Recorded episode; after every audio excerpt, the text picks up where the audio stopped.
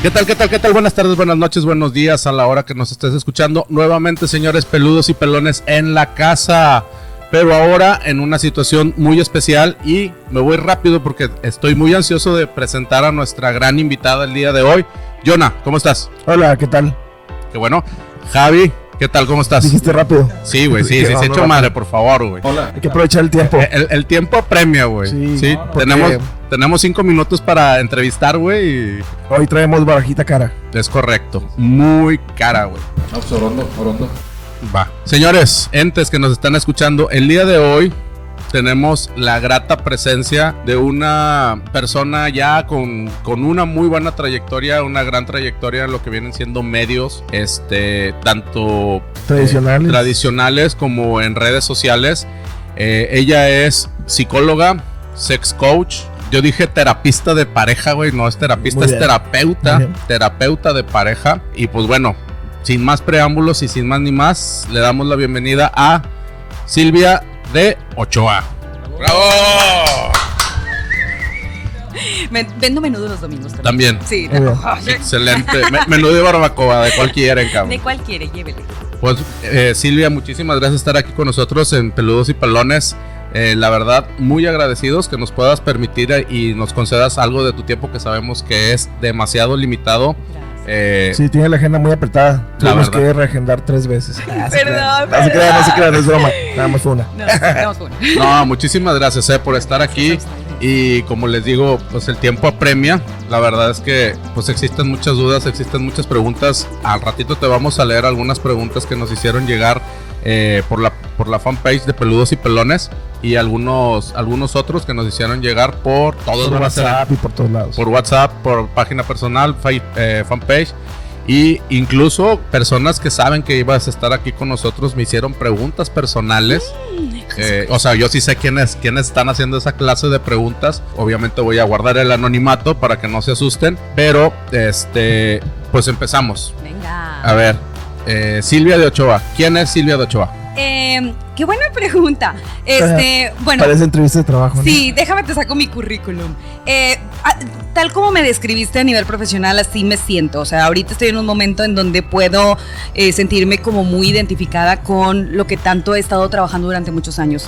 Eh, Silvia de Ochoa es una mujer que se ha preparado para poder transmitir a través de estos medios que son los que ahorita prácticamente nos dejan llegar a muchas personas información de carácter emocional, de información para estabilidad de pareja, eh, sexual y, y bueno, pues es eh, tratar de cambiar un poco la mente, abrir este todas aquellas eh, como programaciones un tanto cerradas, romper tabúes, este, venderles juguetes, ajá, así como no con mucho gusto, si empieza a vibrar I'm sorry, se me olvidó apagarlo. Este, pero básicamente eso es en el ámbito profesional, pero simplemente Silvia es una mujer con muchas ganas de seguir eh, como eso, marcando una línea diferente. Este, soy una esposa, soy una mamá, como muchas otras, y también me desquicio y también miento madres, así que sí, Excelente. esa soy yo.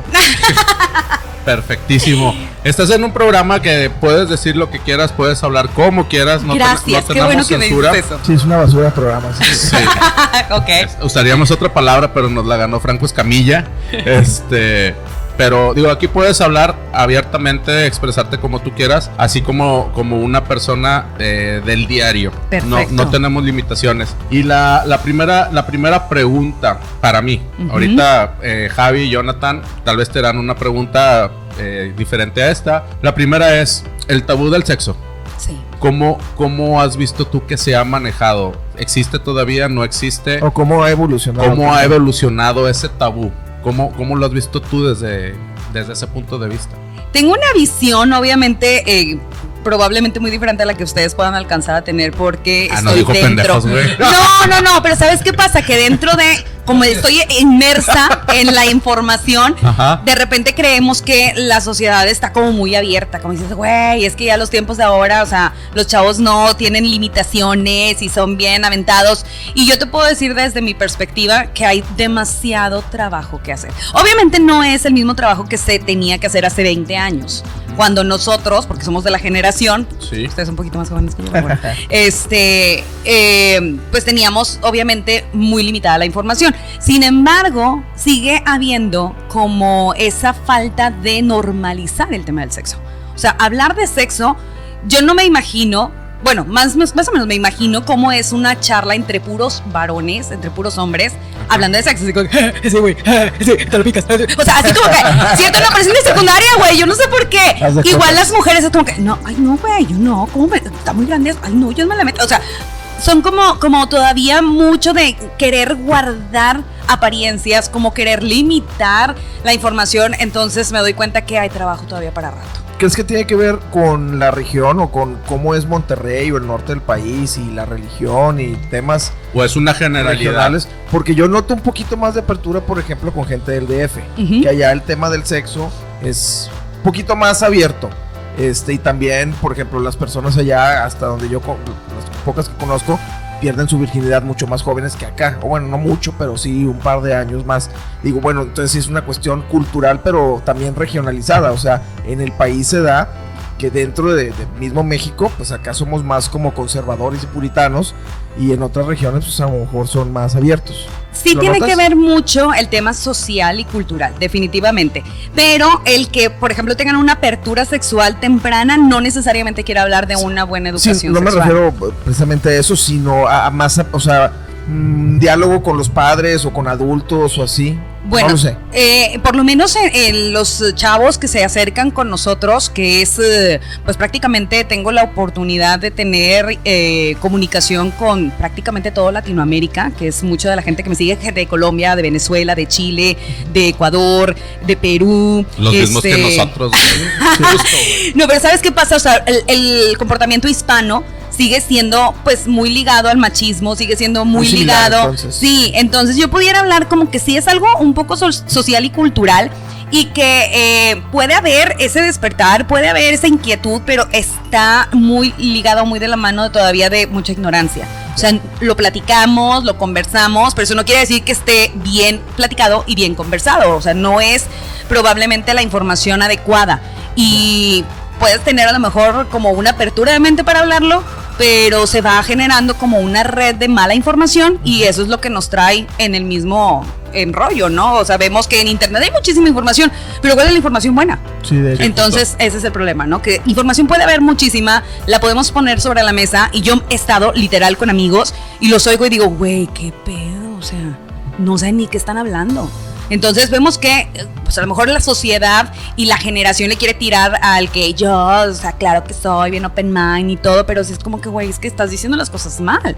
Entonces La- estás la- mal informando. La estás cagando gacho a Sí, veces. sí, sí, sí, muchas veces. Digo, como hay muchas personas que también están aperturados a, obviamente, obtener la información adecuada. Y, y lo, y lo comentan de esa manera, o sea, adecuadamente dan información correcta. Sí, claro.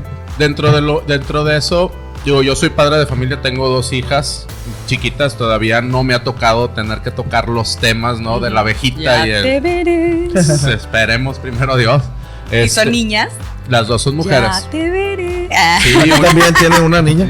sí, ay, no, yo tengo muchas veces, muchas veces me han dicho que, que voy a pagar todas las que hice, ¿no?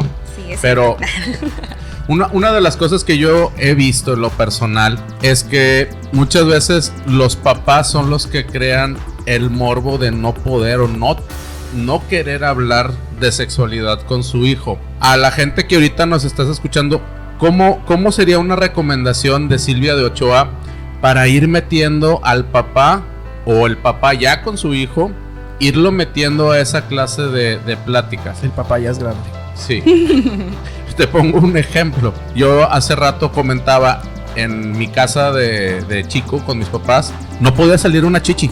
Así, En la tele. en la tele. Ok, ay, ok, qué abiertos Sí, eran, mira, ¿verdad? una chichi flotando, por favor.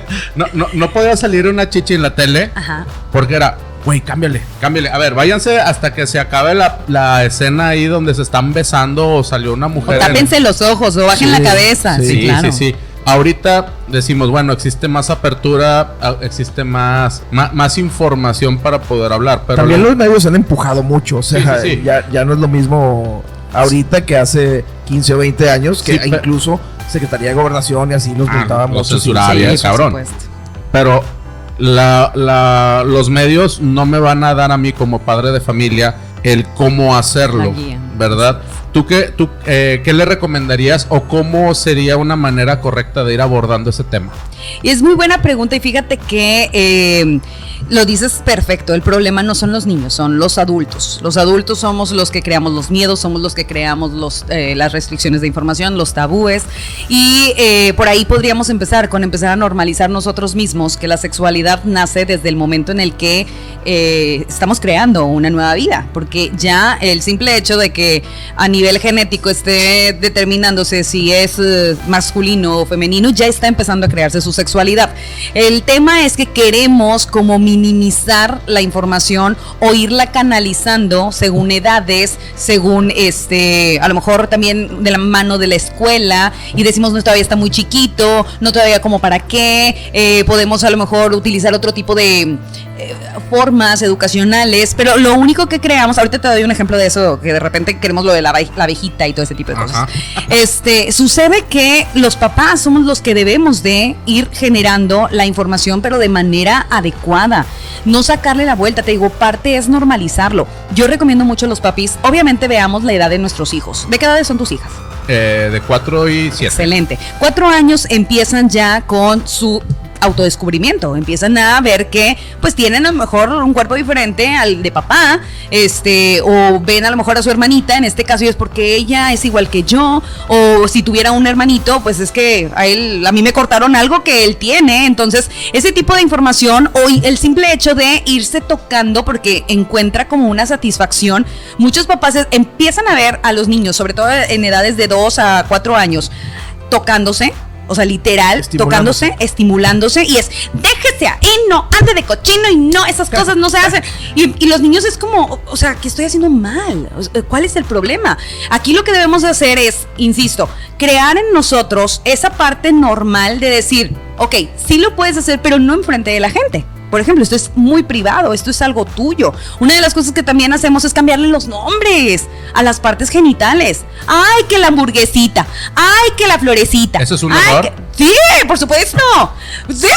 No es, no es la pipí, ni es este, el- el pili- la pilinguita, el pilín. No, es pene y es vulva. ¿Por qué? Los niños son súper literales. Ah, La palabra vulva sí, sí me genera ¿Qué así esperabas, vagina? Sí. La vagina es lo de adentro, la vulva es lo de afuera. Mm, Madres. reprobado. Entonces, ¿qué pasa? Este, empezamos a, a- por ejemplo, los niños, si tú les dices eh, algo, no sé, tráeme la bolsa que está en, en arriba de mi cama. Y van y no encuentran la bolsa que estaba arriba de la cama porque a lo mejor no estaba en tu cama, estaba en el piso. El niño va a venir y va a decir no había nada porque ellos son literales, total y absolutamente. Entonces, si tú le dices que tiene una florecita, pues ella va a estar buscando que huela rico o que a lo mejor florezca o algo, ¿no? El tema de la abejita, pues es como que mira, es que una abejita, para que salga un bebé, es que una abejita va y este le pone unos huevitos ahí a la florecita y que no sé qué. Entonces, los niños pueden llegar realmente a considerar que en la florecita van a ser el bebé y van a estarlo esperando. O que a lo mejor va a llegar la cigüeña asomándose por la ventana. Este tipo de detalles lo único que hacen es confundir a las criaturas que conforme van avanzando, en su edad, pues van descartando la información que papá o mamá me dieron y van descalificándolos. Entonces, hay que ser muy certeros. Obviamente todo con sus tiempos. Tampoco se trata de que les des una Biblia o una enciclopedia de información, porque hay que saber hasta dónde los niños pasan por muchas etapas y está la famosa etapa del por qué. Y ese por qué, que es alrededor de los 4 o 5 años, a todo te preguntan por qué. Es como que, oye, este, Sí. no sé qué, ¿por qué? Este, ¿por qué? No sé qué. ¿Y por qué? Y no sé qué, ¿y por qué? Y yo, ay, güey, o sea, ¿cuándo se acaba este círculo vicioso del por qué? Cuando tú realmente terminas tu frase así como de forma eh, tajante, sin Sí. darle más. El problema es que de repente los papás es como que, mira mi amor, déjame te explico, es que cuando un papá y mamá tienen este eh, tiempo solos y luego se empiezan a dar mucho amor y luego entonces se dan unos besitos y, y tú ya le hiciste una historia y ¿qué va a terminar después de tu cuento de hadas? ¿Por qué? Entonces ya le diste demasiada feria, le metiste demasiada información que le va a generar más duda. Entonces, ¿qué es lo que debemos de hacer? Este, papi y mami se quieren mucho y de ahí surge entonces eh, un, un bebé. Obviamente dependiendo. Eso pudiera ser una buena respuesta para un niño de 2, 3 años. por ejemplo. ok. Entonces, ¿qué pasa? Vamos avanzando en edades. Un niño de 6 años no le vas a contestar eso. Porque va a decir, ah, ¿y cómo se dan amor? O sea, ¿de qué se trata? Tú le- un niño de 8 años, que ya obviamente está en tercero de primaria, va a decir, ah, chis, o sea, pues yo he visto en la tele que hacen cositas, o Claro. incluso en la misma escuela, me están diciendo las maestras, que somos diferentes y como que no. Y uno de secundaria no se diga. O sea, va a decir, pues oye, mejor No, yo te explico, ya- ¿no? Sí, sí. Ya, ya trae todo. Un background ya. Sí. Así es. Pero normalicemos, señores, normalicemos la sexualidad porque la vamos formando desde que nacemos, así de simple. Ok. O sea, lo- lo- lo- en base a lo que tú comentas, lo que sugieres es al momento de que ellos vayan conociendo su cuerpo, vayan haciendo ese tipo de, de- de- de cosas, dejarlo, dejarlo que lo haga, que se vaya conociendo a sí mismo, no, no limitarlo. vaya. Correcto. Dar información de acuerdo a la edad y de acuerdo al conocimiento. O sea, no le vas a poner un. En base a de, ok, esto es para ti, esto no lo hagas con bolita, no lo hagas en la escuela. Así es. No le creemos miedos, porque luego de repente también y culpas, porque es súper natural, de hecho es necesario, es súper necesario que tú conozcas tu cuerpo, es muy necesario que tú sepas dónde sientes, cómo sientes, que, eh, es parte también incluso hasta del control de esfínteres, o sea, necesitan ellos saber cómo es su pene para poder después, pues obviamente manipular al momento de, tan simple, ir al baño. Entonces, si tú no lo dejas ni siquiera que se toque, pues él no va a saber ni por dónde orina, ni cómo es la, la función o cómo es este, eh, a lo mejor si tiene su circuncisión o no, el poder hacer su higiene, etcétera. O sea, son cosas tan simples y tan obvias que le vas quitando en su desarrollo, simplemente por nuestros, nuestras eh, programaciones limitadas. Eso, es- eso está bien cabrón, güey. Bueno, sí, yo creo que ustedes que tienen hijas este, Sí. lo viven así. Para mí, a lo mejor ahorita, ah, pues bien fácil, le vas explicando. Pero ya que te pregunte tu chilpayate, oye, ¿qué onda con esto? Pues a ver qué se te ocurre, pero, ¿no? pero coincido en ese sentido. En el momento que tú ves algo, digamos, para nosotros irregular, tratas de privarlo. tratas de- Exacto. tratas de corregirlo inmediatamente, que eso no se hace. Sí, cuando no sabe uno qué contestar es como que, no, no, no, no, ¿por qué preguntas eso? No, no ande preguntando esas cosas, no son de niños. Y ya, esa no es una respuesta. Pues del diablo. Y- sí, claro, le empezamos a poner como restricciones de la religión que también decíamos. O, o también este, este tema que a ustedes les pasa casualmente de que pues yo soy el hombre, soy el papá, ¿cómo le voy a explicar a mi hija? O sea, es como, vaya y pregúntale a su mamá. ¿Y cómo? ¿Y ustedes por qué no saben o qué? Eh, no, Eh, bueno, es que, es que digo, yo, yo me pongo en, el- en la posición de, de papá ahorita que lo soy y como que si no tenemos esa entrada, que era mi pregunta. Ahorita ya me la aclaraste muy, muy bien y te lo agradezco, pero sí, para uno como hombre, sí es un poco más difícil tocar, o bueno, yo siento que es un poquito más difícil tocar el tema con la mujer porque no, no conocemos exactamente a la mujer, me explico, Sí, en, en claro. ese tipo de, de situaciones es complicado.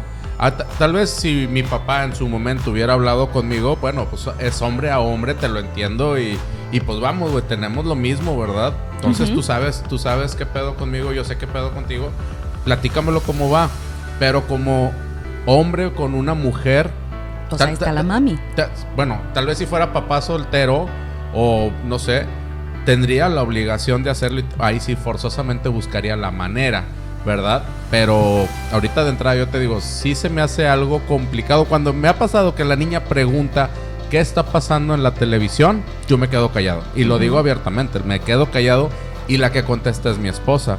Y si ¿Y se saca dice? uno... ¿eh? ¿Qué dice? Ah, es que se quieren mucho. Sobre todo, ¿sabes qué? Y respeto a la, la comunidad LGBTQQTT, la que sean, Plus. porque ahorita es una, es una pregunta bien común. ¿Por qué se están besando dos mujeres, mamá? Claro. ¿Por qué se, está, por qué se, por qué se están... eh, ¿Por qué se visten así ese, o esos Porque ese hombres? hombre se viste de niña. Sí. Ahí también yo creo que sería una pregunta. ¿Cómo podemos explicar eso? Porque sí es algo, no sé, a mí me truena la píldora cada vez que trato de, de yo digo, explicárselo. yo digo que eso es más sencillo, ¿no? O sea, Sí, es- a mí se me hizo a él le súper gusta, fácil. a él le gusta vestirse mujer. Es y- correcto, esa es Oye, ¿a una muy buena azul? respuesta. Bueno, a él le gusta ponerse un moño. Y esa es una cuestión de géneros, porque lo hemos creado así, que el rosa es para niñas, el azul es para niños, pero un hombre puede vestir de rosa y se va a ver, o sea, guapísimo. La cuestión es el concepto como lo tenemos. programa. Antes en el eh, en los 1700 el rosa era masculino Y el azul era el femenino, güey. Claro, y fíjate, ahorita te voy, te voy a decir algo así como que me hizo sentido, me hizo ruido, que dijiste, si fuera mi obligación o mi responsabilidad, si fuera papá soltero. Sí. Ojo. Y, y no, no quiero que vayamos amarrando navajas tan temprano. Pero es que es tu obligación. O sea, el simple hecho de que tú seas hombre, con todo respeto, No, no, te exime de eso. O sea, tú, desde el momento en el que te dijo el doctor, vas a tener una niña, es en chinga, güey. A ver, ¿qué tengo que saber? ¿Cómo es? Ah, la madre, ok. Este es el agujerito por acá, el agujerito de acá, el agujerito de acá. Conocer todo para cuando cuando se necesite yo tener la información. Es obligación de, de los dos padres. Como una mamá, pues, eh, o sea, como una mujer sí tiene que estar obligada a saber cómo es el cuerpo masculino. Porque es- nosotras sí cambiamos como quiera pañales de niños. o, o díganme para aventarle los dos chamacos a mi marido ahorita porque me la he jugado chueco. A, a eso me refiero. O sea, claro que estamos obligados. Aquí no es que el hombre le ayude a la mujer. Es que compartimos la responsabilidad. Ajá. Y esto lo digo, no, no lo digo, es- digo, me agarré de tu ejemplo, pero lo digo en general porque es, es una postura muy de hoy, de que eh, los nenes con los nenes y las nenas con las nenas. Y no es así. Tan simple ya ahorita, si ustedes van a los supermercados o a los centros comerciales, ya están los baños familiares. Porque está la necesidad de que, pues con los divorcios y todo ese tipo de cosas, a lo mejor el papá traía a las niñas, porque Ajá. tiene niñas, y era antes, ¿cómo lo meto al baño? Sí, ¿Qué sí, sí, sufrir de los padres antes? Entonces ahorita es, pues órale, ahí se meten todos, no importa el, el quién sea, ¿no? Y eso es de la apertura que se está generando, pero también en la normalización de que también es tu chamba. O sea, tú tienes que aprender a tratar tanto a los varones como a las mujercitas de igual manera. Sí, tú con justa razón lo dices, más sin embargo, eh, teniendo ese pensamiento arcaico, ese pensamiento machista, Sí. no lo soy, que quede claro, no lo soy. No lo eres a lo mejor activamente. Sí eres machista, pero no conscientemente. Eh, sí, digo, no, no conscientemente, y así- ahí sí te doy la razón, porque sí digo, güey, ¿cómo se lo voy a explicar yo a la mujer? Y sí es como que una parte de- del machismo. Es que va, va- yo creo que va de la mano ambas cosas, ¿no? Como que en ese sentido el deslindarse de cierta responsabilidad y, y dejársela a la mamá, pero también nosotros absorber cierta parte, ¿no? Como que yo soy el que cargo, yo soy el que proveo, yo soy el que, el que hago esto en la casa. Como dicen, yo te demuestro mi amor de otras maneras. Tu esposa también trabaja, así que no chingues. Es pero correcto. En otro sentido, yo soy el que prende el carbón, yo soy el que hago esto. o sea, Es un equipo, así. obviamente. Estamos hablando de que ustedes van a tener que negociar con su pareja de las formas en que les funcione.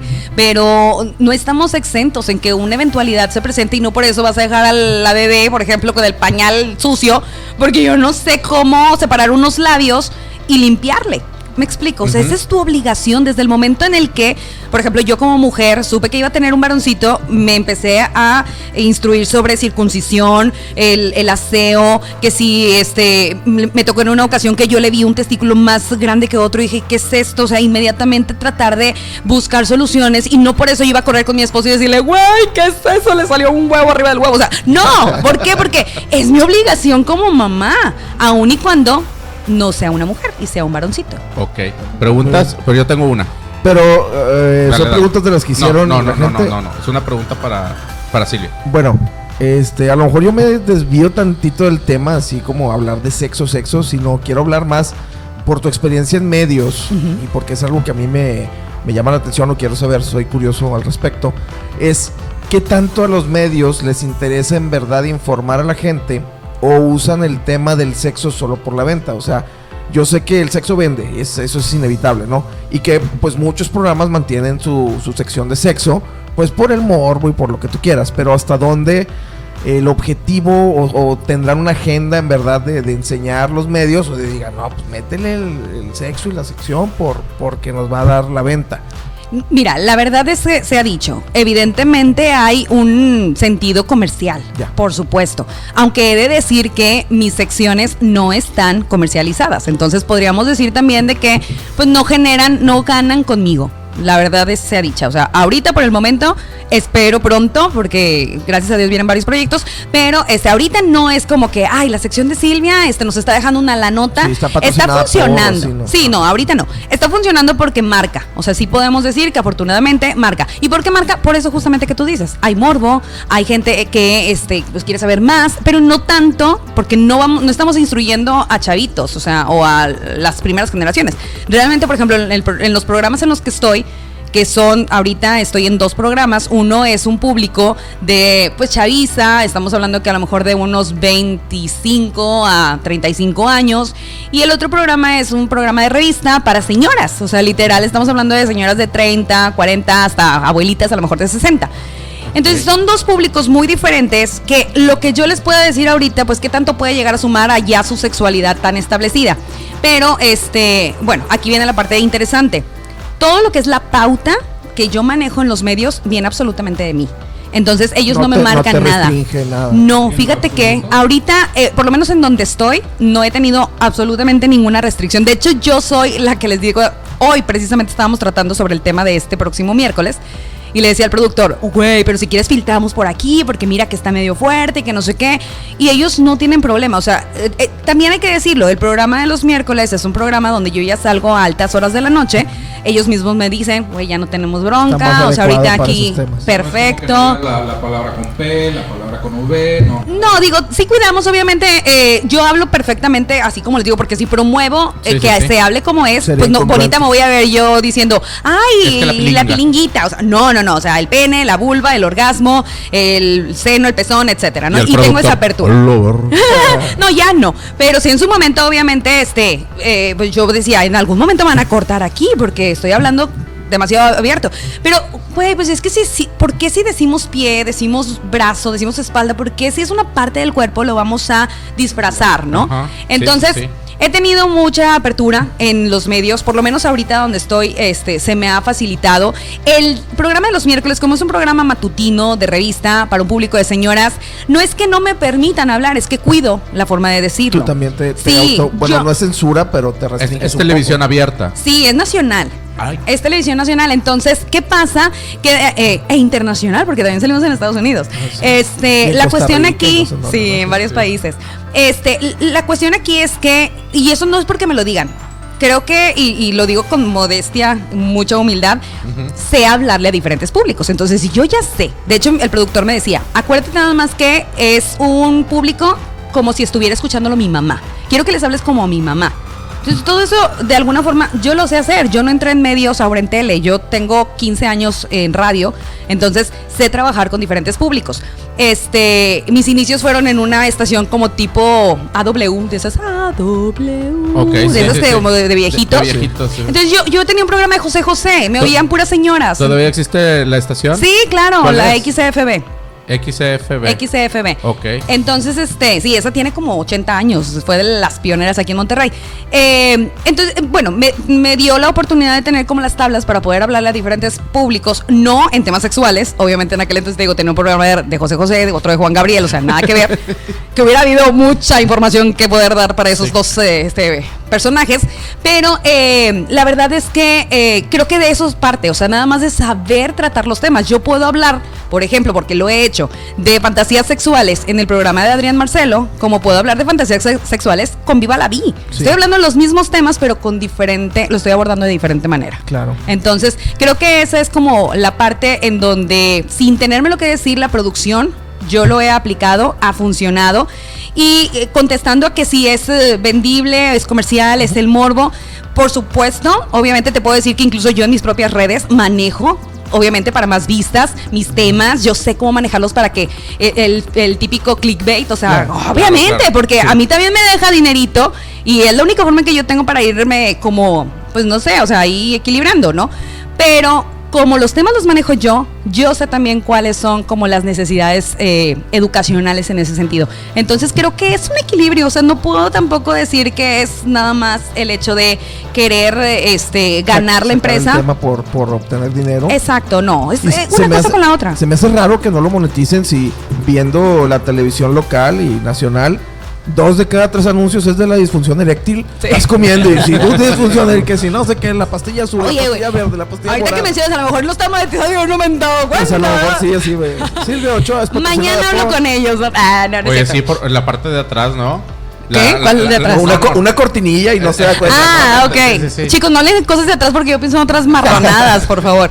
Sí. Ahorita, ahorita decías, yo sé hablarle a diferente tipo de público, desde chavos de 20 a 25 años y de 30 en adelante. ¿Cuál de esos dos públicos eh, es el que más interesa por esta clase de temas? Ay, híjole, no sé. La verdad es de que tengo mucho, por ejemplo, mis redes, que tengo estadísticas que me lo confirman, este, demuestra que la edad que predomina son de los 25 a los 35 años. Ese es mi público más fuerte. Este, sin embargo, no puedo garantizar que sea un público que realmente esté porque quiera aprender. Yo siento que también es pues la verdad, o sea, muy morboso, o sea, es una edad en donde Sí, sí, sí. Cuéntame. Yo por ejemplo los sábados tengo una sección que se llama los sábados de confesiones y literal la gente se intensea porque les pongo un apartado donde tienen la oportunidad de confesarse. Literal, ellos dicen de que no, pues ayer me eché a mi suegra y yo ¿Y así como que, no manches. Sí, no, no, esa está ligera, papá. O sea, Ah. te invito un sábado a que veas las confesiones. O que, por ejemplo, eh, le tengo ganas a mi cuñada y que no sé qué con el primo. Y yo sí digo, eres de Monterrey, güey. Eres de Ah. Monterrey. Eh, de ese tipo de confesiones, bueno, de esas para arriba un montón. Entonces. Eso es puro morbo. O sea, Sí, claro. evidentemente, las vistas que yo pudiera llegar a tener, que a decir verdad sí son muy, muy buenas, este, no es porque ¿qué, qué aprendes de eso? Pura marranada. Pero no la quito. ¿Por qué? Porque mama. está buenísima. No, bueno, pero pues sí, mucha gente puede tener la misma duda, pero alguien se atreve a preguntarla y se la respondes, ¿no? De Sí, no, claro. Hay yo alguna... pensaba que el Cepi Boy estaba fuerte, güey. No, el Cepi, el Cepi fue mi maestro, haz de cuenta. Yo le grababa a Cepi sus entradas. Era así como que el Cepi Boy. Eras tú. Sí, no, si lo único que me faltó fue hacer una hotline, me caen. Ah, no. Yo estuve con Don Rulo también. Y yo ¿En tenía un personaje que se llamaba la doctora Manuelita Izquierdo. Una sexóloga egresada de la Universidad de Detroit, eh, famosa en Dallas y que le encantan Las Vegas. Ah. Era un personaje evidentemente de doble sentido que ayudaba a Don Rulo a hacer parejitas. Ok. Muy Sí, bien. sí, sí, No, no, entonces- eso no sabía. Sí. No, aparte. La Sí. verdad que, la- sí, güey, la verdad es que lo Ahí en la parada de Cuauhtémoc. Sí, no, lo, lo- lo dijiste y me acuerdo, o sea, me acuerdo de la entrada del Cepi Boy clarititito. Entonces Sí. eras No, tú. Sí. chiquita mamá ahorita que dijo Chiquito papá. Sí, en algún momento también le grabé eso. Ah, pero, tú no eras la que estaba ahí en cabina. No, no, no, este, no me acuerdo su nombre, pero no, ella era la operadora que le hablaban y dame un chiquito papá, dame un chiquito. Y Sí. ella era la que chiquito papá. Sí, pero, sí. güey, no, no, no, digo, sin, sin ofender, ¿verdad? Pero no, acá la producción que hacíamos ya era otro boleto. Ok. Eres psicóloga y sex coach. Correcto. ¿Qué es un sex coach? Sex coach es un, eh, una persona que te va acompañando en base a la problemática o la disfunción o este, la dificultad que tú puedas llegar a tener. Vamos dándote herramientas técnicas para que puedas trabajarlo, obviamente. No a un grado de un sexólogo, esto es bien importante mencionarlo. A mí de repente me, presentan, no sé, en alguna parte o me, me, sí, me comentan así como que, ay, doctora o la sexóloga. Yo siempre, mi respeto de verdad a, a los profesionales que lo son, yo no lo soy. Este, ojalá pronto lo pueda llegar a establecer, pero el problema es que aquí en Monterrey no había esa especialización, tenía que irme a, a vivir a México a estudiar. Y pues bueno, por cuestiones este, ya personales, que si yo con hijos y todo ese rollo, pues era como que muy difícil. Entonces para mí fue más fácil atender a ser sex coach, que era Ok. una especialización en línea, que encontré en línea. Entonces lo pude hacer aquí eh, desde mi casa sin problema. Pero básicamente es esa persona que te digo, en base a diferentes técnicas, este, a una mm, coaching, a un a acompañamiento, vamos llevándote a que esa problemática que tú en su momento, desde un inicio planteas, se vaya resolviendo. Ahora, sumado, que es como a mí me ha funcionado, con mi carrera de psicología, generamos una dinámica bastante buena, porque no podemos separar podríamos decir que el 80% de las problemáticas sexuales están relacionadas con los problemas emocionales. Entonces, para mí es un jale impresionante a nivel emocional que el hecho de ser psicóloga me facilita con mis herramientas las disfunciones o las problemáticas sexuales. Ok. Entonces, la mayoría, no todas, obviamente, acaba de aclarar, la mayoría de las problemáticas sexuales que tiene la gente puede ser de situaciones emocionales. Totalmente. Pues sí, sí, A no, un lo demás sería pues 80%. cuestiones físicas. Son de orgánicas, salud, totalmente. No, Sí, bueno, sí, y- eh, y, tiene mucha lógica, o sea, me- sí me hace el match de, de que sea totalmente psicológico. Lo, por- lo que pasa es que yo lo comento porque he visto, eh, o la mercadotecnia, güey, por decir, hay un laboratorio, una empresa que se dedica, ah, tienes disfunción eréctil, tú ven, yo te trato y no sé qué. Bueno, eso, con- eso yo creo que entraría tal vez en el 20%. Sí, y luego te manejan que el, eh, que el Viagra, que el Cialis, que el no sé qué y otras tantas. Primero baja tus niveles de colesterol. Bueno, pero también te manejan, oye, es que fumas un chingo, es que es que el colesterol, es que la Y bueno, pero va de la mano. ¿Por qué fumas mucho? Pues por ansiedad. Entonces es algo psicológico. Puede ser que sí, pero otros, eh, yo por decir, yo no fumo tanto por, yo fumo, pero no fumo tanto por ansiedad, fumo más por, por maña. Yo digo, yo digo que es ansiedad. Pero tú no lo quieres llamar así o no, no lo detectas así. Yo digo que es ansiedad del Ah, trabajo. que, que lo y- diga la psicóloga, güey. Entremos en sesión. No porque por eso cobra. sí. Javi, No Javi tiene creas. una pregunta. No, no, no. Digo, ahorita, ahorita estoy relacionando lo que acaba de decir y, y, bueno, ya lo contestaste. Pero la cuestión mental, la cuestión de estrés, ¿qué tanto puede afectar? Y, y, no sé, en base a tu experiencia, ¿a quién afecta más? Sino al hombre o a la mujer. Que, eh, fíjate que eso es muy importante porque se, se podría ver como una tendencia hacia uno de los géneros, pero me atrevo a decir que los dos, no sé en qué nivel, no te lo podría así asegurar, en qué nivel cuál más, pero sí te puedo decir que hay quienes atienden más fácilmente a estas problemáticas que el otro. Y ahí les va.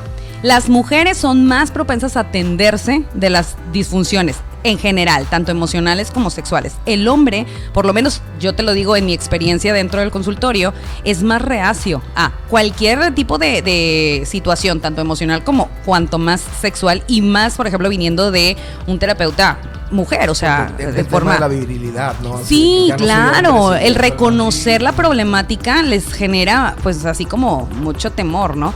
Entonces, ¿qué es lo que pasa? Que este, vemos que en ambos eh, géneros se puede encontrar la, la disfunción.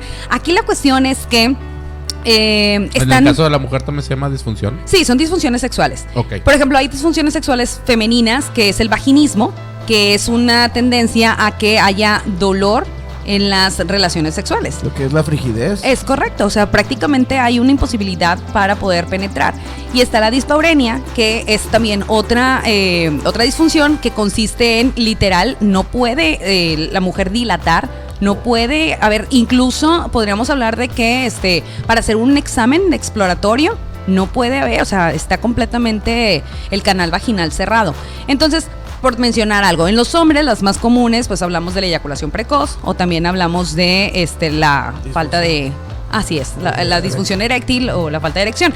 Y estos eh, podremos decir que en cuestiones de porcentajes se habla de un 70% que es de eh, a raíz de cuestiones emocionales, psicológicas y un 30% orgánico. Cuando llega un paciente conmigo y es como que es que sabes qué, creo que tengo este problema. Que a decir verdad, por ejemplo, en una eh, eyaculación precoz no es la única, también está la eyaculación tardía. Hay quienes, por el contrario, o sea, no logran eyacular. Entonces, llegas y, oye, ¿cuántas veces te pasa esto? No, pues me ha pasado una vez. No, rey, o sea, relájese y váyase a, a seguir intentando, no pasa nada. Pero cuando vemos que esto ya es recurrente, obviamente estamos ahí ante una situación como de riesgo. ¿Y cuál es la primera indicación? Vaya con el médico y que le descarte un daño orgánico.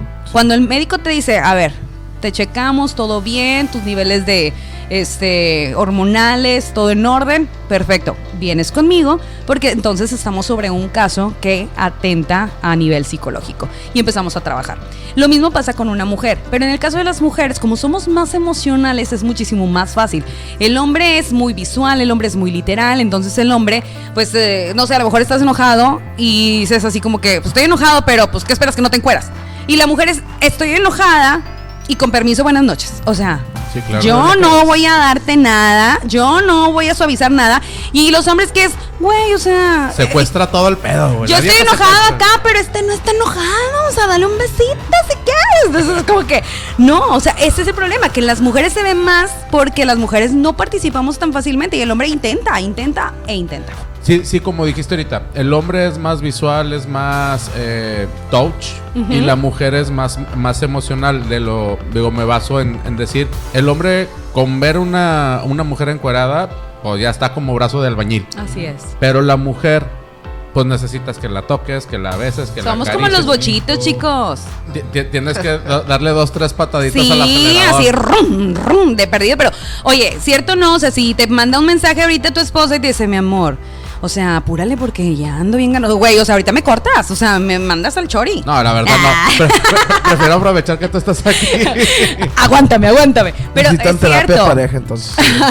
Pero sí pasa, ¿cierto? Los hombres es más fácil, son más eh, reactivos en ese sentido, pero las mujeres no. O sea, tú le mandas una foto de un paquetón a una mujer y ¿sabes qué es lo que hacemos así como que, ay, güey, qué nefasto tipo. Y, y el hombre se cree así como que, ándale para que te lo acabes todos. Güey, no, no tenemos el mismo efecto. En cambio, tú, una mujer, le mandas unas boobies a tu pareja, así como que, ándale, chiquita, ve la que te espera, cachetadones, que te voy a. ¿Qué pasa? O sea, güey, en eso, o sea, ya estás prendido y pensando qué va a pasar en la noche. Entonces funcionamos muy diferente, chicos. Y en, en la necesidad de encontrar como esa diferencia viene el éxito de las relaciones. Pero bueno, yo ahí tengo una duda, porque Sí. eh, en cuestión emocional, ¿es más en el sentido de, haber, haber tenido una fractura en algún momento de la relación como pareja?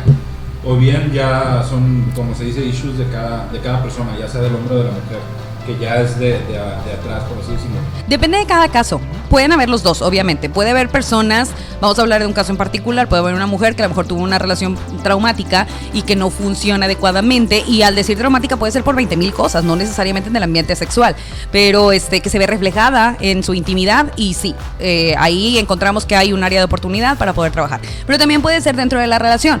Uno de los típicos problemas, sobre todo también en el tema de mujeres, es la falta de deseo. Es como, no, pues ya no quiere, o yo la busco y le digo, y pues no sé, unas dos veces al mes. Son las típicas que me llegan este, hombres como en queja, ¿no? Ajá. Y aquí el punto es, ¿qué te está queriendo decir con eso? O sea, si ella no se acerca es porque tiene un problema contigo, evidentemente. O sea, si ella estuviera bien, si se sintiera cómoda, esto fluiría. Si no fluye y antes fluyó, pues es porque algo está sucediendo. Entonces, evidentemente hay un problema de pareja que se tiene que resolver. Ahorita, ahorita, perdón, eh, es que te digo que me van saliendo un chingo de dudas. ahorita tú decías, eh, al hombre le mandas, por el ejemplo, una actriz porno, una foto, o sea, entre amigos se mandan una, una actriz porno, el pack, este, y está la morbosidad. Ah, sí, mira, y hasta amplían la foto y la chingada. ¿Qué tan cierto? O sea, ahorita tú le dijiste que la mujer, ah, le mandas un, el negro del WhatsApp y, güey, o sea, ¿qué pedo con esto?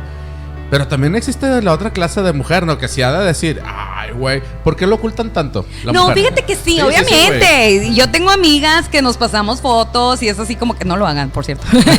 pero este, o sea, que podemos ver algo y admirar a un hombre, pero el resultado es diferente. O sea, un hombre se puede excitar en ese momento. O sea, el hombre sí puede decir, güey, no manches, hasta incluso puede haber una erección o incluso puede provocar las ganas de masturbarse. Una mujer lo ve y dice, ay, güey, sí me lo ando echando, sí, como no, güey, sí, sí te cabe, sí, a ver, abre la boca para ver si te entra. O sea, sí, obviamente lo ves y todo, pero no es como, o sea, necesito cinco minutos conmigo a solas porque es que ve ese pene enorme. No, esa es la diferencia. O sea, obviamente sí puede ser que eh, tengamos una respuesta, pero no llega a un nivel de excitación como probablemente en un hombre así se active. Esa Ok. podría ser la diferencia. Ahora, que, de que habrá mujeres que tengan una facilidad muchísimo mayor, obviamente. Como habrá, habrá hombres que también puedan estarnos escuchando y decir, pues no, güey, la neta a mí me mandan fotos y pues ni fu ni fa. Como todo ahí en la viña del Señor. Esa es una realidad también. Te voy a hacer, sí, eh, de hecho te voy a hacer una de las preguntas que nos están haciendo o nos hicieron llegar. Pues escogimos varias, no escogimos todas las que nos mandaron, eh, pero yo creo las más, las más interesantes. Dice, hola, ¿cuál es el juguete sexual más vendido? ¿Crees que los, los juguetes sexuales dañan la relación sexual con tu pareja? Es la misma persona. Ok.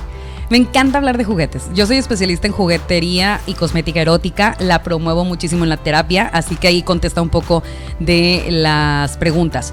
Obviamente sí lo promuevo. Me gusta el tema de los juguetes dentro de la sana relación de la pareja y ahorita te explico por qué. ¿Cuál es el más vendido? Este depende mucho de volvemos a lo que decíamos desde el inicio, de la información. Porque si tú vas a una sex shop, obviamente mucha gente se basa en presupuestos. Es como de que, pues este güey ahí dice que vibra y pues lo usamos, o lo que te puedan asesorar ahí, que te van a vender lo que ellos quieren vender. Pero realmente, este, juguetes que yo pudiera decir, bueno, bajo una calidad específica, cu- cubriendo ciertas necesidades, el juguete que este, yo recomiendo abiertamente como para que sea el primer juguete en el cual tú le vayas a invertir y que si tienes una pareja en donde lo vayan a, a, este, a compartir juntos, es el anillo vibrador, por ejemplo. Ese pudiera ser un buen juguete. De hecho, tan bueno es que ustedes los ven y ya los venden hasta en paquetitos de condones, o sea, así tan comerciales están. No son la Sí, mejor calidad del mundo. sí, en el paquete en el Sí, Ah, vienen no. de que tres condones y el, anillito. Ok. Te digo, no son la mejor calidad, pero te hace el paro. La verdad es de que cualquier pareja, a lo mejor para iniciar, está perfecto. ¿Alguna marca que recomienda? Fashion Dives, por supuesto. Yo tengo mi marca de juguetes. Ah, ¿sí? entonces, ¿sí? claro. Entonces, este, pues, yo te voy a recomendar la mía porque está buenísima, papá. A ver, aprovechando aquí el paréntesis. Sí. ¿Cuáles son tus redes sociales? Silvia de 8A, Silvia de número 8A. Ah. Así me pueden encontrar. ¿En dónde? En todas partes. todas. Instagram, Facebook, en Twitter, este, básicamente TikTok, también ahí hacemos marihuanadas, entonces Ok. también ahí nos pueden ¿Y, seguir. y lo de tus productos? Passion Vibes. Este, me siguen en Silvia y ahí fácilmente van a encontrar siempre encontrar información de Passion Vibes. Así es. Ok. ¿Y crees que los juguetes sexuales dañan la relación sexual con tu pareja? No, en teoría no bien aplicado. ¿Por qué? Porque todos los extremos también tienen sus, obviamente, Te sus compras las de problemas. WhatsApp, ya me, imagino, ya me imagino a la esposa. Órale, cabrón. ¡Órale! Como el chiste del extintor, ¿no? Ay, ¿Sí lo buenísimo, sí, cómo no. Polo, polo, no te cabes. Este, ¿qué pasa? Pues la verdad es de que bien asesorados, este, utilizados de formas adecuadas, está perfecto. He encontrado, por ejemplo, hay un juguete ahorita que es una novedad impresionante, todas las mujeres lo quieren, hay muchísimas memes acerca de él, así como de que ponen a la pareja y quitan al hombre y ponen el juguete, que es el famoso succionador de clítoris. Ah, sí, sí, O sea, me lo han platicado. Sí, sí, sí. Entonces, es, es una cosa fabulosa. O sea, a nivel personal, yo les puedo decir, es buenísimo. Pero. ¿qué pasa? En un uso como no adecuado, y al decir no adecuado, quiere decir que abusemos de él. Que sea como la única forma de poder eh, rescatar tu placer sexual o tu deseo sexual. Ahí estaríamos cayendo también en un extremo podemos desensibilizarnos, podemos generar a lo mejor una respuesta no tan fa- favorecedora con otros estímulos, o sea, nada más necesitar de cierto estímulo porque genera como una, res- una reacción obviamente en nuestro cuerpo que después va a ser muy difícil como suplantar o... O sea, este, genera como una adicción a eso. Fíjate que, o sea, no sé si una adicción a nivel como mental, pero sí nuestro cuerpo no va a responder igual a los otros estímulos. O sea, a lo mejor tú igual puedes estar con tu pareja y es como, y, o sea, sí, qué rico todo, pero pásame el succionador. O sea, porque a lo mejor para terminar y llegar a mi orgasmo, me falta este extra, ese extra que lo provoqué por no haber trabajado adecuadamente este, en el jugueteo con el juguete, valga la redundancia. Por eso es muy importante que no compremos por comprar, que busquemos una asesoría, que busquemos cuál es a lo mejor el que yo necesito, pero realmente bien utilizados, este, hay una gran variedad para usar en pareja y que puede traer muchas cosas muy buenas en, en el despertar y el desarrollo de la relación. Por ejemplo, por mencionar rápido, yo recomiendo muchísimo para las parejas el vibrador a control remoto. Me encanta. ¿Por qué? Porque la mujer se lo coloca, puede ser, hay unos que son vía interna y otros que solamente son estímulo externo, trae el hombre el controlcito, tiene una distancia hasta de 10 metros, oye, a lo mejor estás en la casa de los suegros y de repente tú así como que le avientas el controlazo y ella así como que, ¡ay, suegra, qué rica está la comida! ¿Por qué? Porque pues, volteas a verlo y así como que estúpido, cara, y mándale otro para que se le quite. Y está padrísimo, el juego ese facilita muchísimo la complicidad, el deseo, o sea, es así como que, güey, ya vámonos, o sea, ¿por qué? Porque quiero quitarme esto para meterme otra cosa, o sea, ese tipo de, de detalles que ah, eh, funcionan como algo que el estimule. extintor. No, no, por Ayuda. dices tú, está chido porque la vas cocoreando y... Exacto.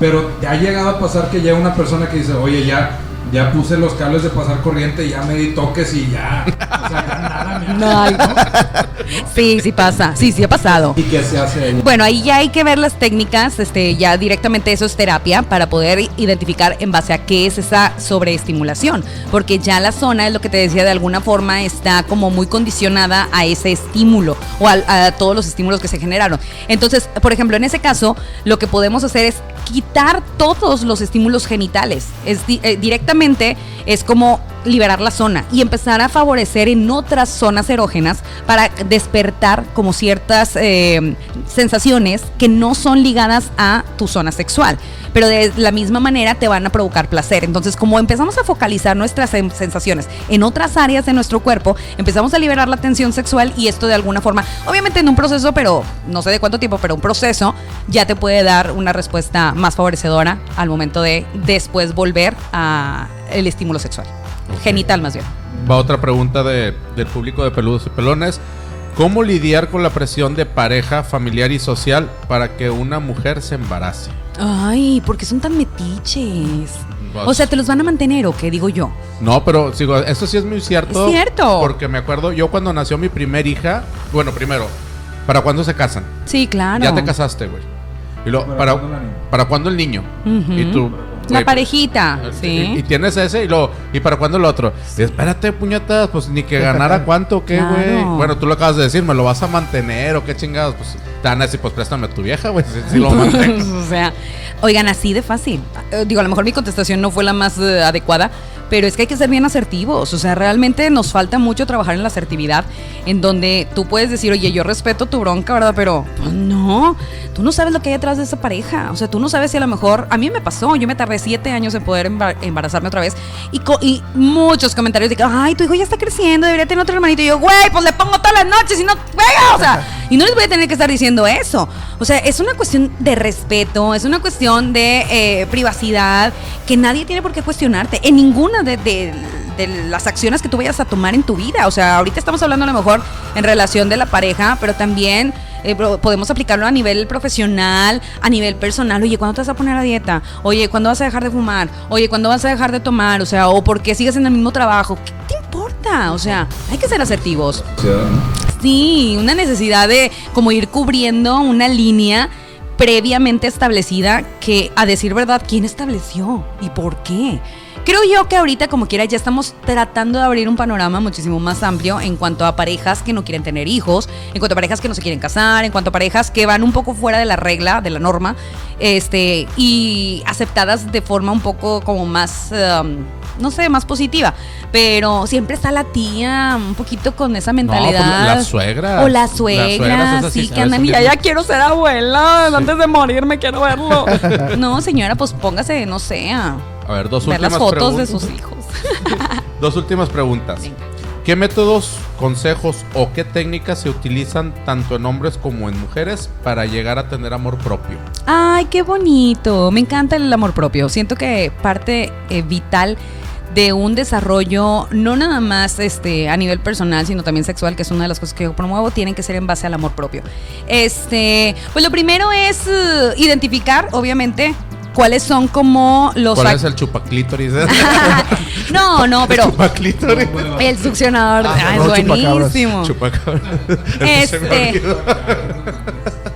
Oye, hay, hay muchísimas formas de poder actuar, o sea, en base al amor propio. Este, puedes trabajar. Ah, a ver, quiero aclarar, ¿amor propio o masturbación? Dice amor propio. Ok, sí. vamos a hablarlo. Ah, Sí, sí, sí. porque ahorita me quedé pensando, dije, a lo mejor lo quisieron Yo como también poner pensé en primero en masturbación y luego dije, ah, no, a lo mejor está hablando de Yo, sí, yo dije, por eso así. me emociona, dije, "Ay, qué primero y luego bonito. después a los demás. Voy a hablar algo que no sea de pitos y hoyos, dije con madre. Ok.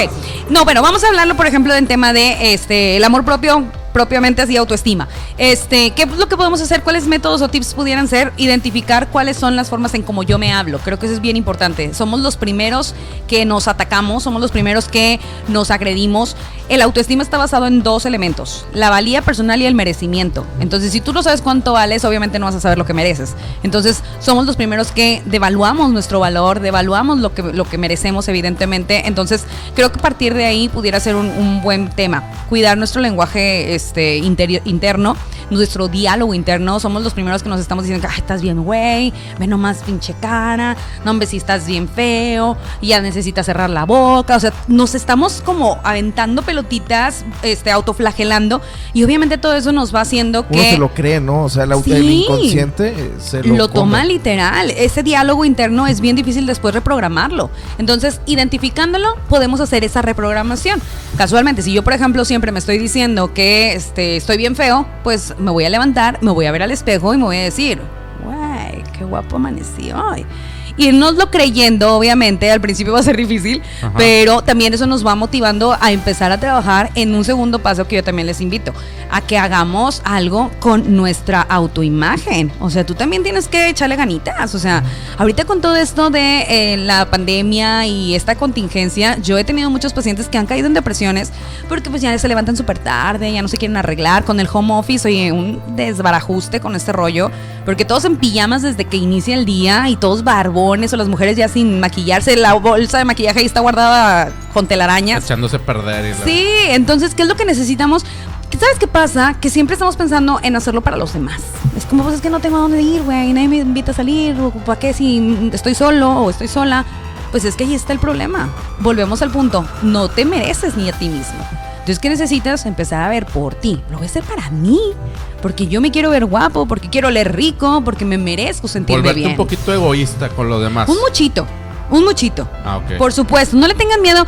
Ese también es otro punto. Veo que de repente como que nos da miedo decir ser egoístas. Es que tienes que ser egoísta. Yo les pongo siempre un ejemplo a mis pacientes. Y así te lo pongo y, y con eso cierro la parte del, del autoestima para irme a la de la masturbación que obviamente quiero hablar. Este, antes de que me corten. ¿Qué pasa? Oye, en el tema de la autoestima, eh, el ejemplo es este. Si tú vas en un avión, ¿les ha tocado viajar? Sí. Ok, cuando vas en el avión, las aeromosas te hacen, ya sabes, ¿no? La, toda la señalización y que las salir se encuentran aquí y allá y por todos lados. Y te muestran las mascarillas, ¿cierto? De que mire que las mascarillas cuando salen y hay una, eh, un punto muy particular y te dicen, cuando sale la mascarilla, si tú traes un bebé o una persona adulta mayor al lado, algo tienes que hacer. ¿Qué es lo que tienen que hacer? Primero ponerle la mascarilla al menor o a la persona eh, inhabilitada para hacer, para ponerse su mascarilla y luego tú. ¿Seguro? Sí. Es al revés. Ah, sí, cierto, es al perdóname, revés. Sí, sí, sí. Exactamente. ¿Y por qué funciona de esa manera? Pues porque primero tienes que estar seguro tú para poder asegurar. a los demás. ¡Bingo! De eso se trata la vida. Si tú no estás bien tú, ¿cómo vas a estar bien para los demás? Eso lo voy a editar.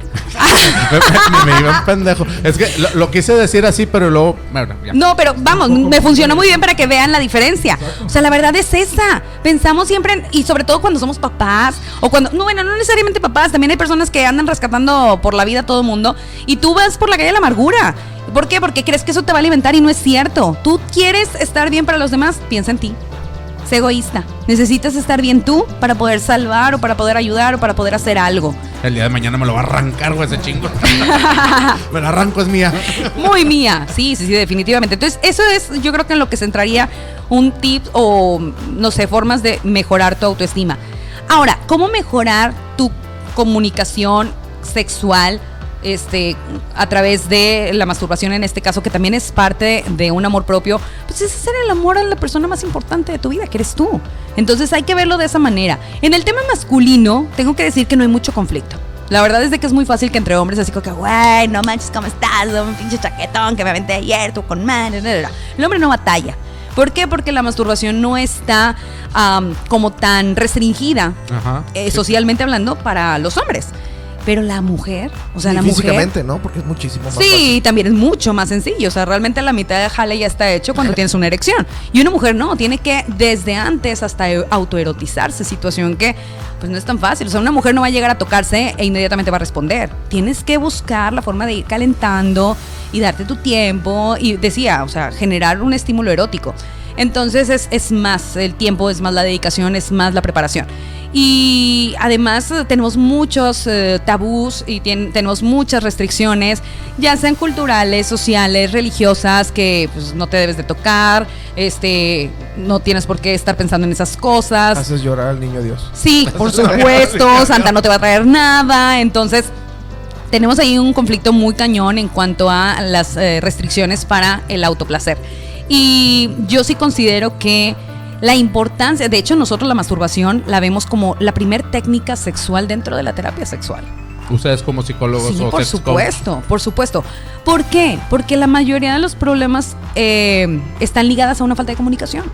Oye, es que mi esposo no me hace llegar a un orgasmo. Y es que, güey, no es problema de tu esposo, es problema tuyo. pero cuando ¿qué te nosotros, claro, cuando nosotros nos responsabilicemos de nuestros propios orgasmos, la situación va a ser diferente. Pero le echamos la culpa al otro. No, pues es que el vato no me hace nada, no me sabe tocar. ¿Y ya le dijiste cómo? ¿Y ya le dijiste por dónde? ¿Ya le dijiste que te gusta? O sea, una vulva no va a ser igual a la otra. A lo mejor tu marido ha estado con 20. Y eso no lo hace un diestro. Te lo prometo que hay hombres que yo he sabido que están estimulando la uretra con una intensidad y un gusto fabuloso. Y es, güey, está más arriba, güey. El clítoris está más arriba, güey. O sea, la nazca. Porque no saben ni dónde están. Y pues, tiene sentido. Son las cosas de su mujer, no las de él. O sea, eso es bien importante. Tú le tienes que decir, literal, me ha tocado pacientes que me platican, pues yo nada más llego, me acuesto, pues abro las piernas. Y no, sí, o sea, pues no, no, nomás no, no, no, me- no siento nada. Tenemos Pues, bien despintado el techo, está bien cabrón. Sí, o sea, no, no, pues le has dicho cómo. No, porque pues yo no sé, y te has tocado. Ay, no, ¿cómo? ¿Por qué? Pues para eso lo tengo a él. Güey, ¿eso qué? O sea, tú tienes que saber, tú tienes que conocer tu cuerpo. ¿Quién mejor que tú para eso? Entonces, cuando tú conozcas tu orgasmo, vas a saber incluso cuándo viene. Es que es increíble, es que es, ay, no, no, no, mira, me enervo. Nada más de recordar que muchas mujeres me dicen, oye, es que yo no sé si, no, si alguna vez he tenido un orgasmo.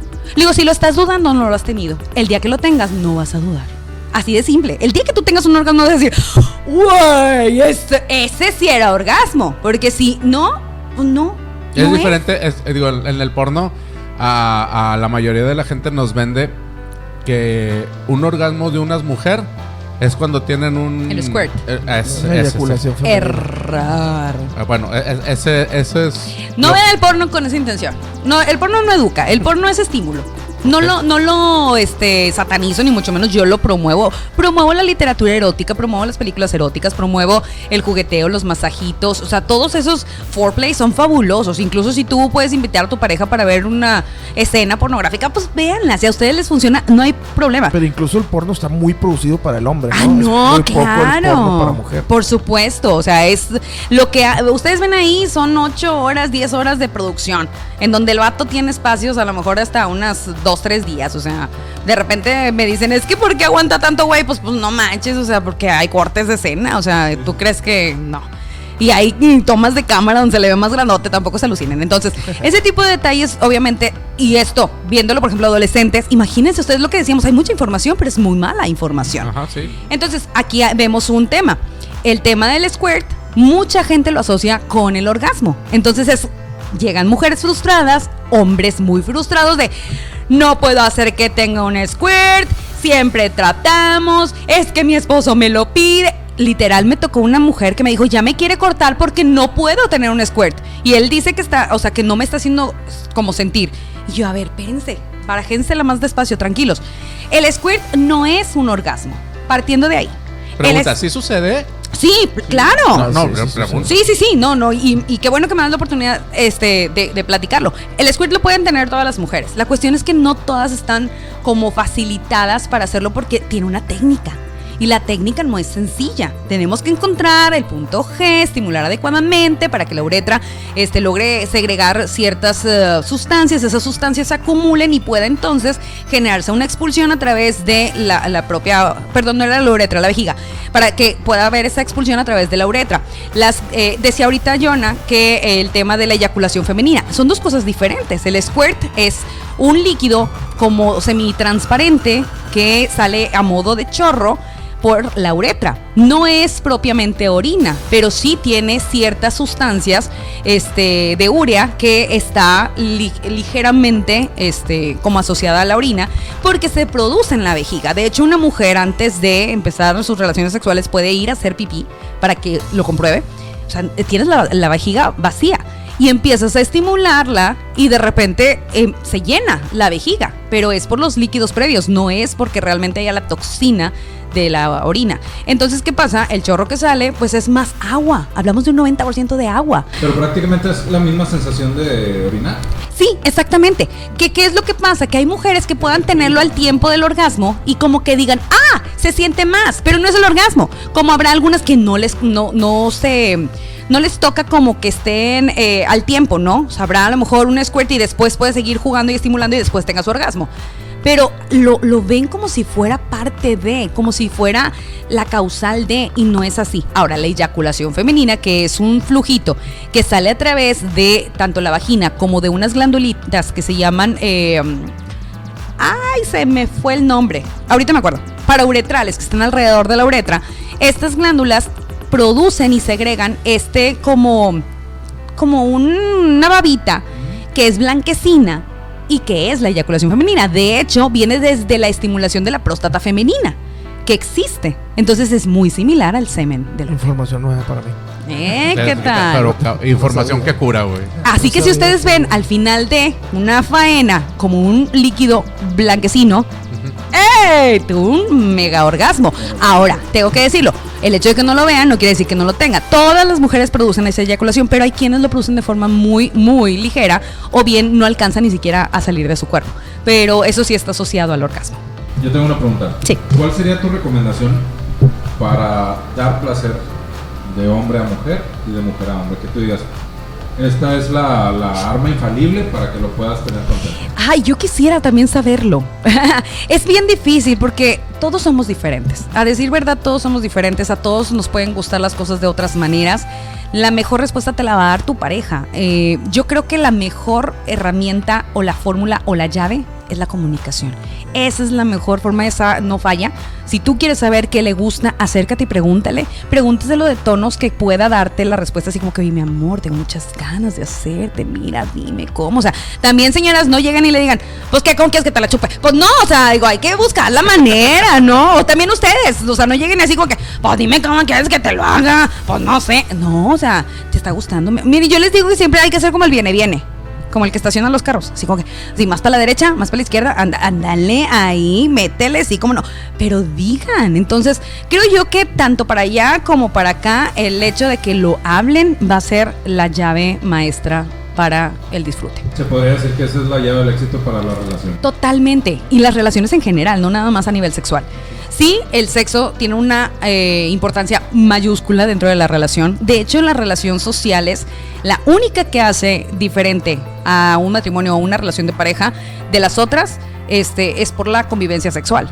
O sea, la, la relación de pareja, eh, lo único que la diferencia de una relación de amigos, de una relación de familia, de padres, primos, etcétera, es el sexo. Entonces, ¿qué tan, qué tan valioso, qué tan importante sería que es lo que lo, vamos, lo tiene bien este, determinante, lo, lo arraiga. Entonces no minimicemos cuando hay una problemática sexual. También ya llegan a terapia de pareja cuando están agonizando las relaciones y quieren salvarse así. Pues es bien complicado. Le tenemos miedo también a la relación, a la terapia de pareja, porque pues qué me va a decir alguien que no está aquí, si tú no la aguantas, si Sí, tú no sabes cómo Se, es. se restringen mucho como que, oiga, hay una persona, o sea, un tercero en discordia que me Claro. a decir. No, y luego todavía me, me pasa mucho desde que, ah, ya te pusiste de acuerdo con la doctorcilla esa, ¿verdad? Seguramente. No, me haces una cita porque yo le voy a decir también mi versión. Güey, aquí no es de versiones. Para empezar, yo hago un trabajo, casi creo que no me llevo mis palomitas y los estoy viendo. O sea, yo funjo como mediadora. O sea, tenemos una problemática, la vamos a, a anotar, yo los escucho, sí como no, round uno, fight. Ah, no, no es cierto. Oye, si, si te ha tocado de esos que se empiezan a agarrar Sí. acá. Digo, no a golpes, no a manotearse, ni mucho menos, pero sí me ha tocado unos que yo así, como, Gritarse, "Ey, la chingada. yo los he tenido que parar así, como, ¡eh, Jerria! O sea, párense, cálmense. Y sí me ha tocado de repente, y tú también, ¡eh, pues espérate! O sea, para ti también tengo. Sí, depende mucho de las problemáticas, me ha tocado de, de todo. Pero es, es parte de, o sea, entiendo la situación, entiendo la frustración, entiendo su desesperación y pues ese es mi trabajo, ¿no? O sea, yo también, eh, parte de mi, de mi labor es eh, ser empática, comprensiva y buscar la solución. La última pregunta que tenía por ahí me la aprendí porque la vi varias veces. ¿Cómo decirle a tu pareja que quieres? Ah, Así, así venía. Esa Sí. es de él. Está, está mintiendo que la leyó. No, aquí está, güey. Eh, Sí. no, no. Se la mandó él, se la mandó Sí, él. No, decía- eso que la puso ahí. de- es, que, es que decía, ¿cómo? No, es que decía dos preguntas, pero la, la cuestión era la misma.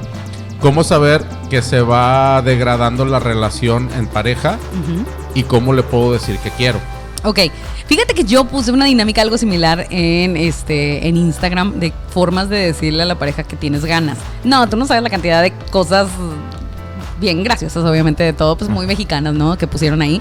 Entonces, bueno, si lo vemos desde ese lado, pues hay un montón de maneras de decirle, pues, ¿qué onda? Acá vamos a ponerle Jorge al niño, este, de ahí para arriba, que me imagino que ustedes son muy conocedores en eso de el albur mexicano y la picardía. Pero ya hablando en serio, es que me atrevo a decir que y, y fíjate, me gusta que sea como ya la parte del cierre de esto, porque es con lo que abrimos. Tiene mucho que ver con normalizarlo. Sea, si tú tienes ganas, dilo así. Oye, mi amor, tengo ganas de ti. Quiero estar contigo. Necesito estar contigo. Me gusta estar contigo. Me gusta sentirte, me gusta besarte, me gusta eh, que tengamos esa comunicación. Y, y así de simple. Ahora que si lo quieres poner ya a modos, como eh, generando diferentes, este, no sé, alternativas para que no suene siempre igual, pues bueno, de ahí ya parte la creatividad. Pudieras empezar con que, oye, pues estás cansadito, déjame te hago un masajito, mi amor. Te vas por un aceitito erótico térmico, así calientito, se lo pones y ¿De empiezas la marca? Ay, no, sí, los venden en cualquier sex shop, este, y empiezas a masajear, o que si de repente pues lo ves cansadito, o la ves cansadito, pues empiezas con un besito por el cuellito y va bajando, o si es viernes le dices, pues hoy dicen que es viernes de ahorcar rucas, o sea, no sé, pero buscamos las alternativas que puedan ayudarnos a como entrar en el mood. Este, yo lo que sí recomiendo, fíjense obviamente, nadie mejor que ustedes que conocen a su pareja sabe cómo les gusta a la pareja que les digan, ¿no? Si tú conoces a tu pareja y es media delicada, pues igual y no llegas y así le dices, "Eh, ¿qué onda? Pues bájate por los chescos. Güey, debutaste mal, o sea, si no. Pero si es una persona este, a la cual evidentemente tú sabes cómo llegarle, pues no dudo que vayas a tener las palabras adecuadas. Y no necesariamente puede ser palabras, también puede ser con mucho con tu lenguaje corporal. Ok. Muy bien, ¿Algo más? nada más. ¿Tú? Ay, Yo, yo digo, una, una última pregunta Sí, sí. porque eso en, en- Esta es la tercera última pregunta. No, dije, dije, dije que iban a ser cinco del, de, de nuestro público. Ah, excelente. Y esta, Échale, échale. Esta es personal. Yo cuando estaba más chavo... digo- ¿Qué es pene? ¿Qué es un huevo? Testículo, güey. Tú ya tuviste un huevo, pero eso es. Sí, ya sé. Este, no, lo que pasa es, en, cuando estaba más chavo yo me acuerdo que una amiga de una exnovia que tuve, ahorita no, ya no sé de ella, pero me acuerdo que una amiga sí, sí comentaba mucho que su novio basaba su relación solamente en la relación sexual. ¿Cómo podemos o cómo puede esa gente que ahorita puede escuchar? Porque hay, hay novios de que, oye, si no lo hacemos, güey, a la chingada, me voy, me voy con otra. Sí. O incluso también hay mujeres que, oye, güey, pues órale, güey, y órale, y todos los días, y ya sea casados o no, porque sucede en todo momento. ¿Tú qué recomendarías a ese tipo de parejas que se encuentren en esa situación o para alguna de las partes que se encuentren en, esa en, en una de esas relaciones? Fíjate, yo creo que partamos de esto. Igual y a lo mejor está un poquito de más mi información, pero creo que es bueno partir de aquí. Hay que definir el tipo de relación. Si es una relación casual y está basada solamente en el sexo, evidentemente, pues eso es lo que se está buscando. Entonces, pues a darle alegría al cuerpo Macarena. Pero si es una relación de pareja establecida, un matrimonio, una relación formal, debemos de entender que el sexo es muy importante, pero también es una consecuencia de un trabajo afectivo. ¿Sí? Estamos hablando de que el sexo, en teoría, en una relación de pareja, es un acto de amor. Entonces, ¿qué estás haciendo tú para hacer que ese amor se esté alimentando? Y por ende, pues me excites, me den ganas, yo quiero estar contigo. Porque volvemos al punto que platicaba de que hay hombres y mujeres que se quejan de que es que mi pareja no quiere. ¿Y qué estás haciendo para que quiera? O sea, realmente estás funcionando. Oye, si eres una persona que, no sé, la cela, le habla feo, este, llega tarde, le, no sé, no la deja salir, etcétera, ¿no? O, o al revés, tú le revisas el celular, este, le criticas eh, sus amigos, qué sé yo. Pues evidentemente, ¿qué es que quién va a querer con una persona así? O sea, no se me antoja. Provócame, provócame con amor, provócame con, con ese deseo de estar contigo a razón de lo que dices sentir por mí. Y por supuesto va a ser así las piernas. Miren, ¡ay! Se le van a abrir bien bonito. Pero pues, eh, échenle ganitas. Entonces, creo que ese es el secreto. Basarnos primero en qué tipo de relación estás buscando. Y si es una relación casual, de hecho, mi recomendación es básenla entonces en sexo. Nada más. Al contrario, o sea, si tú tienes una relación solamente de un fuck body o de algo así nada más meramente este para coger, no le metan más afectividad. Eso de que ya empiecen de repente a decirse, oye mi amor, no la, no, no la riegues, porque lo vas a confundir. Puedes salir muy afectado o afectada. O que si de repente empiezas con regalitos o empiezas a este, llamarle a otras horas. No, si tú vas a tener una relación solamente para ser amigos con derechos o para tener como tu, pues no sé, tu Frío. tu free o tu matachín o todo eso. Nada más para eso, no ocupas. Es más, me atrevo a decir que, ¿qué onda? Tengo tiempo, tú también. ¿Tienes ganas? Pues sí. Órale, pues, ahorita nos vamos. Ok. Llegan al lugar, ok, a lo que te truje, chancha, vámonos. Estuvo bien rico, bueno, pues, eh, órale, nos vemos. Bye. Pero si tú empiezas con que, pues, ¿qué onda? Nos vamos a, a cenar, bueno, pues vamos al cine. Empiezan a tomar ciertas acciones que se confunden.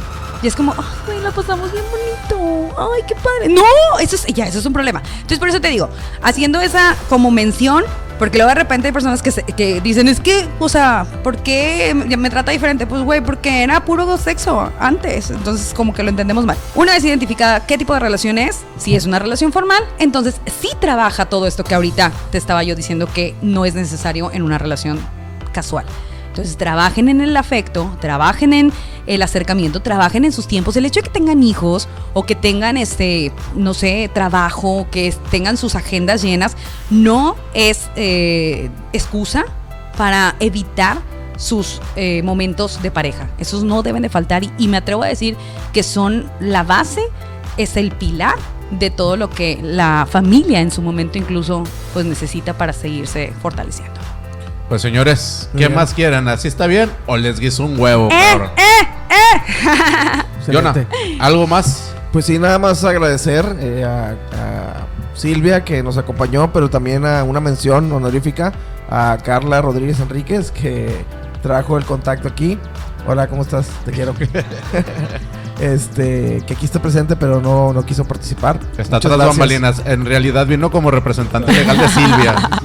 Javi, No, pues agradecido infinitamente porque nos hayas acompañado, que nos hayas compartido aquí este, pues mucha información este, y que nos hayas aperturado un poquito más la mente. Este, pues muchas gracias. No, gracias que a nos, ustedes. Que nos escuche, este, que les ayude de algo. Pues Silvia, este, ¿nos puedes compartir nuevamente tus redes? ¿Dónde te podemos Claro. encontrar? ¿Dónde podemos ver tus productos? Pues bueno, ¿dónde, ¿dónde más te podemos ver? No, muchísimas gracias. Mira, pues me pueden encontrar en redes sociales, eh, Instagram, Facebook, Twitter, como Silvia de 8A, Silvia de 8A. En YouTube tengo dos canales eh, de videos, por si quieren ahí mucho contenido, no sé, alrededor de unos 200, 300 videos, una biblioteca para que ustedes puedan este, también informarse acerca de problemáticas de pareja, soluciones a las mismas, este, así como mucha información también de carácter sexual. Me buscan así Silvia de 8A también en YouTube y ahí les sale todo mi contenido. Y eh, pues bueno, ¿qué te puedo decir? Yo muy contenta de que me hayan permitido estar aquí con ustedes. Este Passion Vibes también está a la orden. Igual también lo pueden encontrar ahí en mis redes. Y me pueden ver en televisión. Estoy con Adrián Marcelo. Adrián Marcelo presenta los miércoles. Eh, el programa empieza a las 9.30. Yo ya estoy más tarde porque obviamente hashtag muy subido de tono. Este, y los viernes en Viva la Vi, este, ahí también teniendo unas participaciones y afortunadamente vienen varios proyectitos interesantes también ahí en multimedios. Y pues bueno, pues muy contenta, muchas gracias por todo No, el apoyo y pues espero que hayan quedado resueltas ciertas dudillas. No, Sí, pues, Hoy cena Pancho, me cae. Muy bien. pues la verdad es que nos resolviste muchas de esas dudas que tanto la gente que nos escucha como nosotros pudiéramos haber tenido. Eh, nos quedaron más que claras.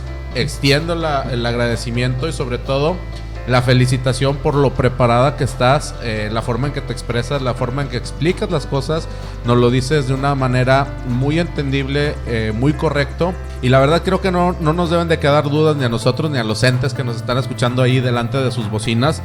Eh, nuevamente, Eso te agradezco que Gracias. le hayas dado el tiempo y nos lo hayas compartido a nosotros a Peludos y Pelones Podcast. Muchas gracias. Un placer, estoy a sus órdenes. Pues antes que nos están escuchando, por el momento ha sido todo. Muchísimas gracias. Este ha sido un especial con Silvia de Ochoa. Muchísimas gracias. Hasta la próxima. Ya ves, es normal eso que tienes ahí. Bye.